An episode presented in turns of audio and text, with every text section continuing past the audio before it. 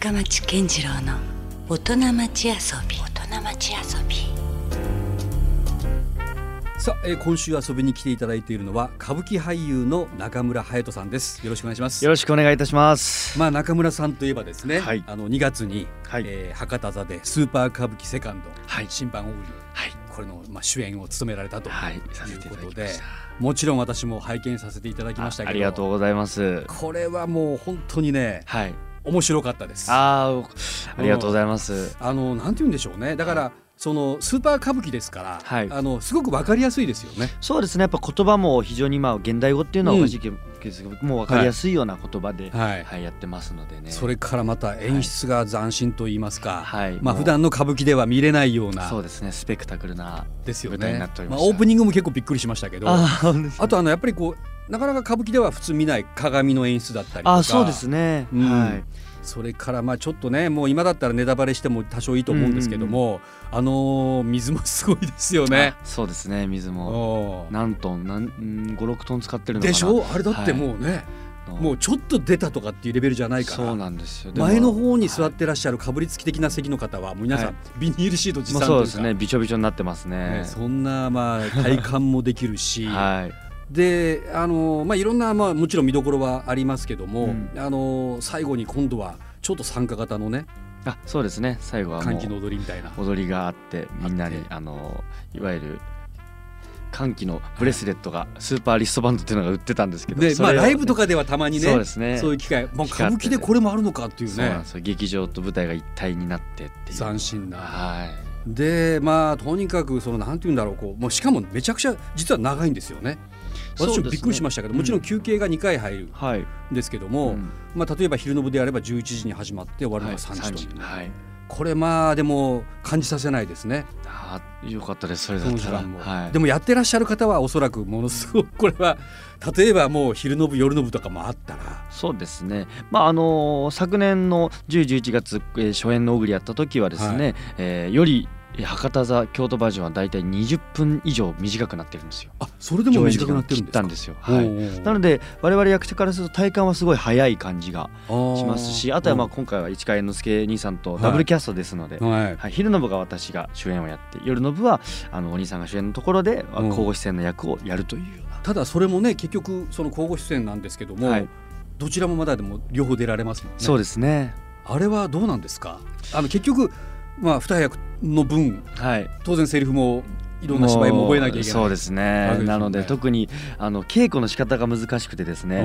えーダブル主演の猿之助兄さんははい。演出家でもあるので、うん。ずっと舞台にあの立たずに、えはい。客席で演出されるんです。うん。なので僕がずっと小栗ハンガンを稽古するんはいです、っていうことは僕はもう一役の遊行書人ってお稽古できないわけですよ、うん。なのでうん。今回博多座はね、はい。えー初日で僕稽古2回しかしなかったですもう一つの役は。なかなかぶっつけですだからもう初日もう足ガクガクに緊張しました。えー、そうなんですか、はい。い、やもう全然そんな感じさせ なかったですよ。ありがとうございます。でとにかくその派手な演出っていう意味でも、はい。あの本当老若男女誰もが楽しめるね、はい。要素に満ち溢れてるんですけども、はい。でもこれが決してこう浮いていないというか、うん。まあそれがなんでかって言ったらやっぱこうストーリーがしっかりとしてますよね。ですね。これはまあ小栗ハンガンというまあ物語をえースーパー歌舞伎にしてもうこれはもう初演は、えー平成3年にもうえー90年代にはい始まってるんですよね。始まっているんですけど、うん。それを、まあ、このスーパー歌舞伎っていうのは何かっていうと、まあ、はい。基本的には、あの今の市川猿翁さんが作られたもので、はい。現代の人の心を打つ歌舞伎を作りたいっていうコンセプトのもと作られてるんで、なので、うん。現代語でややったりとかあとは現代の人がすごいなと思うような演出、うん。で心を打つような、えー、セリフの言葉とかってうんいうものを大事にしているので。なるほど、はい。それ考えてみたらその歌舞伎のルーツ的なことで言うと、その時代は多分スーパー歌舞伎だったんですよねじゃあ。まあ本当にもうその時代はその人。ある種現代劇だったと思いますですよね。おそらくそうですよね、はい。うんだからきっとこのもし今のスーパー歌舞伎と言われているものがはずっとまた残っていけば、うん。まあいずれこれまたね伝統芸能になるなという感まじもしたますこれがあの面白いものでうん。結構この審判小栗を再演昨年する時にあたってはい。やっぱりその初演の平成3年の見たらうんあんなに画期的だった、うん面白かった舞台が今の感覚で皆さんが見ると、はい結構長いねって言ったりとか あなるほどここちょっと古いねってやっぱそういうものが出てくるっていうのがまあ不思議だな、まあ、20年以上経ってますからね。なるほどだからその時代ごとにこうブラッシュアップされていくというか、はいはいそういうことなんでしょうねおそらくねうん。そうだと思います。どうでした？このまあもちろんあの、まあ、中村さんはどちらかというともう僕の中ではスーパー歌舞伎のイメージありますもんね。ああ本当ですか？もうあの、んねナルトにしてもそうですし。そうですね。まあワンピースがスーパー歌舞伎出させていただいたんですけども。はい。これはもう要するに抜擢されたんですか？そういった意味では猿之助さんから。ワンピースは抜擢でしたね、まあ、うん今回の小栗も抜擢ですけども、はい。やはり僕あんまり大きいお役やったことなかった中で、うん。スーパー歌舞伎セカンドワンピースっていうのをやるという。ことで、はいやると入ってほしいって言われてうん。させていただいた。これがまあお兄さんとのつながりの始まりでしたね。でもやっぱ猿之助さんもどっかでこうその隼人さんをご覧になってたんでしょうね。ねえうん。まあそういう話はあんましたことないんですけど。あそうですか。でも僕は本当に恩人でもあり、うん。うん、大好きな先輩でもありとういうん。感じですね。改めて、はい。その隼人さんの方からですねその小栗のなんかこういうところが面白かったとか、うん。まあ、演じる立場からうん。あのどうだったっていう感想ってあります？やっぱりあの、まあ、この「小栗半眼」まあ、小栗という作品は、まあ、ちょっと説教節が元になっているのでうん。非常に難しいお話だったのを今回、まあ、あの令和になったということで、まあ、新しく生まれ変わらせたものなんですけど、うん。まあ、人はどういうふうに生きなくてはならないのかっていうようなのがまあ一つテーマになっていて、まあ、僕が演じる小栗12幕はもう自分の道を貫き通す若者の役で、うん。で3幕今度はガキ闇といって、えーまあ、体がどんどん腐っていく病に落ちた時にうん。人々のつながりの大事さを知るというようなうん。ストーリーでしたので、うん。初めてそこでいろんなことを考えましたね。うん。神様は本当にいるのか。うん。神様がじゃあいるのにじゃあ今だとコロナウイルスだったりとか、インフルエンザだったりいろんなものが流行っていて、うん。亡くなられる方もいる、うん。でもそういう方たちは別に悪いことしない方も多いじゃないですか、うん。なのでじゃあ本当に神様がいるのはどうして人を救ってくださらないんだろうっていうようなことがこの作品に全部入ってるんですよね。いやなんかねだから僕そのあの舞台を拝見させていただいた時に、うんあのなんか隼人さんがすごいこうあの、まあ、いわゆるこうガキはい、のところで、はい、もう明らかに別人格になってる。あーありがとうございこなんかその言葉声さえもなんか変わっていいるようなね。はい、なんかすごいもう同一人物とは思えないぐらいうん。なんかそこのやっぱ演じ分けがすごいなって思いましたね。ありがとうございます。うん。もうこれを猿之助さんに声かけていただいたはい。一つがですねやっぱりあの小栗というのはまあ最初はもうすごい、まあある種地位もあってうん。名誉もまああって華やかで、うん。もうかあの器量も良くてうん。頭も良くて何でもできる、うん。もう何不自由なく生活している人自が由気ままな。そうです、ね。それがいきなりそういう病気に侵されて、うん。周りにいた人たちが全て去っていった。じゃあどうしますかあなたの演技は、うんっていうようなことを言われたので。なるほど。だからそこが試されているなと。思って、うん。はだからなんかねその置き換えれますよね。い、自分のこう生活とか生き方の考える基準というかはい。そういうところでも、うん。ああのまさにさっきあのいろいろこう病になった時にじゃあどうするかとかっていうね、まあ、そこに救いはあるのかとかうん。ありましたけど、うん。今回面白かったのはその仏教的な話でもあるわけじゃないですか。はいそうですね。で閻魔大王も出はいてくるし、で僕にはあのそのなんかイメージとしてはですね、うん。地獄に落ちたらもう二度ともう救われないみたいなそうですね。思いもあったんですけはいど、あなんかもしかしたら地獄にまあ僕もなんか地獄自分が地獄に落ちるのかなって思ってるんですよはいなんですか？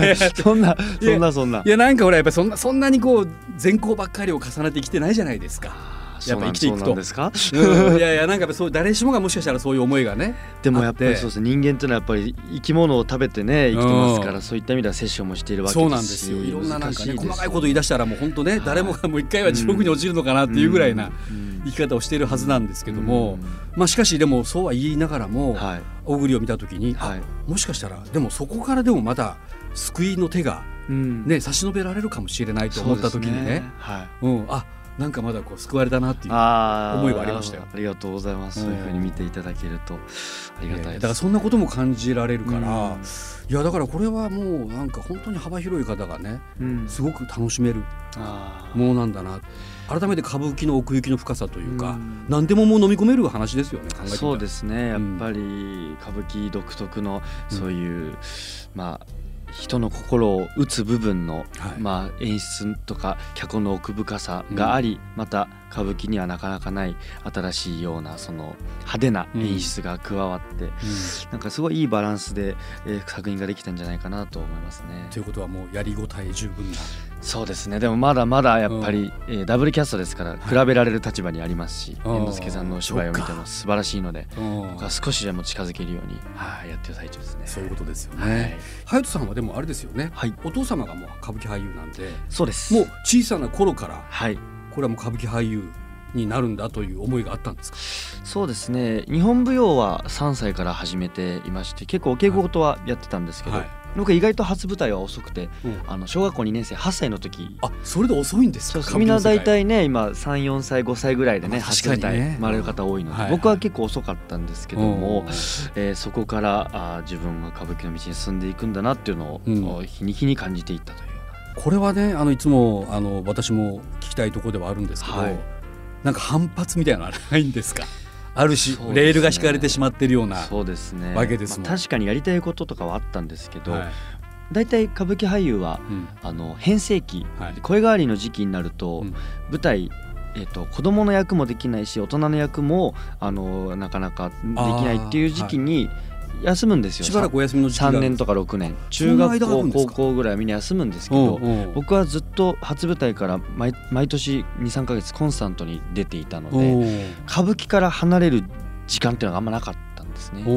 なのでうん。あの結構すん僕はすんなりもう歌舞伎をある意味考える間ももなくじゃないけど。そうですね。うん他のことやる時間がまなかったっていうのはうんありますね。でも実際やっぱ好きだったってことですよねそれだけうーんなんか最初は好きだったんですけど、うん。だんだんやっぱりどっかでやっぱり、学生時代って、うん。例えば小学校中学校ってうん。勉強でも運動でも人一倍頑張ると結果ってうん。割とすぐ出るじゃないはいですか、はいでも歌舞伎っていうのはやっぱり難しいものでこれは僕玉三郎さんバンド玉三郎のお兄さんに初舞台から可愛がっていただいて、はい。ある舞台でですねはい。大体千秋楽終わるとうん。よくできたわねって言われてうん。なんか先輩の方だったらなんか欲しいものあるとかうん。いろいろそういう子役の時はあったんですけど、うん。その時うにん。僕確か中学校1年小学校6年生だったかな玉三郎のお兄さんにはい。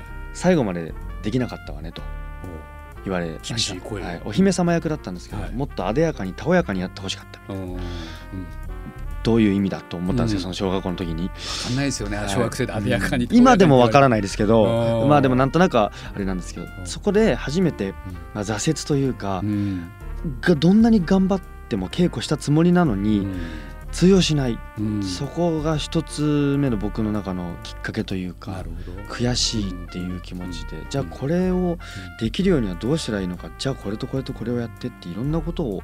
あの感じて、うん。そこからですねだんだんのめり込んでいったら好きになって、はい。一回やっぱりそう挫折をむしろ味わっておかないとさらにその深みというかそうですね。いけないっていうことなんどうなんですかね。でも僕なんかは結構いろいろそういうポイントが怒られたりとかいろいろありましたね、うん。はでもやっぱりとはいえもう何年目を迎えていらっしゃるんですか？い、僕は今26なので18年です。うわーそれはでもねもう言ってみれば普通にもし社会人ということでキャリアで考えたらそうですねもうベテランもう課長部長クラスと言っても過言ではないですね。よまだまだ歌舞伎はあの5060鼻垂れ小僧っていうこうわとが5060でそんなはい。こと言われるんですか、はいありますからね。まだまだじゃあ先の道のりは長いというはことですけど、はい。でもどうですか？これはそのそれはもちろん大変なものを背負っているプレッシャーもあるとは思うんですけど、い、うん。一方ではその自分の中でこうどんどんどんどんこう実感としてうん。やっぱやってきて積み重ねてきてよかったなと思える場面も増えてきたりはしてるんですね。まあ僕そんなにプレッシャーってあんまなくてっていうのも、うちのよろずやという家系はですね、はい。女型の家系なんです代々。ななのであの他の人のみたいな立ち役いわゆる男役の、うん、あえーいわゆるお家芸みたいなのがうちないんですよ。そうなんですか？やらなくてはいけない演目っていうのはないんです僕には。なので、うん。その辺はちょっと気が楽で、うん。自分自身今立ち役父親の代から立ち役が、はい。えーあるんですけど、はい。よろずやには。なので、うん。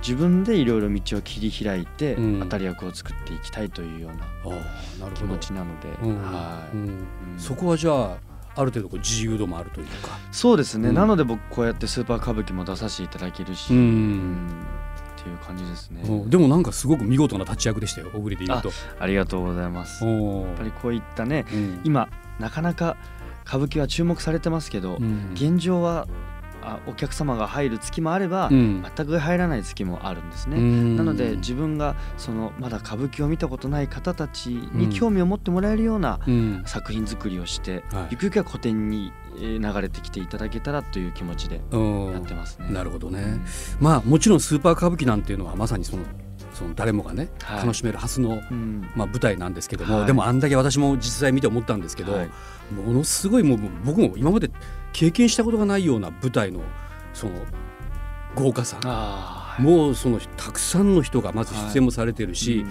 それに伴っておそらくものすごい裏方スタッフさんも動いてるだろうしはい。あれだけの仕掛け装置のある舞台じゃないですか、うん。これはお金と人かかってるなっていうのがあるからですね。そうまあ、今回はもう LED パネルを全面には背景に貼ってるので、うん。いやだからですねあのなんとなくほら我々のイメージとして歌舞伎を見に行こうと思った時に、うん。ちょっと料金高いからって思ったりもするじゃないですか。でも行くと必ず納得はするんです。よ。あこれはもう、はい。多分これだけのコストかかってもね、うん。もうそれ以上のものうん。が自分の中に残るなと思うんですけど、ただ僕も思うのはできればこうね若い人たちにもっともっと、うん。せっかくだったらこれね。ね見てほしいなと思ったりするときに、まあちょっとあ若干足かせにはなってるのかなとは思うんですよ。その料金設定がね。そこはねもう戦ってますいつも会社と、ねうですかケット代をもう本当にもうできることなら1万円切るぐらいな感じでやりたいんですけどね。ね10代の方は特別なんか安く見れるとかね。まああの東京の国立劇場とかなんかでは学生料金があるんですけど、あそれはいいですよね。うんそういったものもねぜひとも取り入れていただきたいなっていうのは、まあこれはねもう隼人さん一人がいくらねそうしてほしいって言ったとこころで皆さんがそうやってね周りが整っていかないと難難しいところではあるんでしょうけどね。いやでも本当思いましたよ私。うん。あこれはねもう本当小中学生とかうん。そういう人たちでも絶対楽しめるからうん。なんかね見てほしいなって。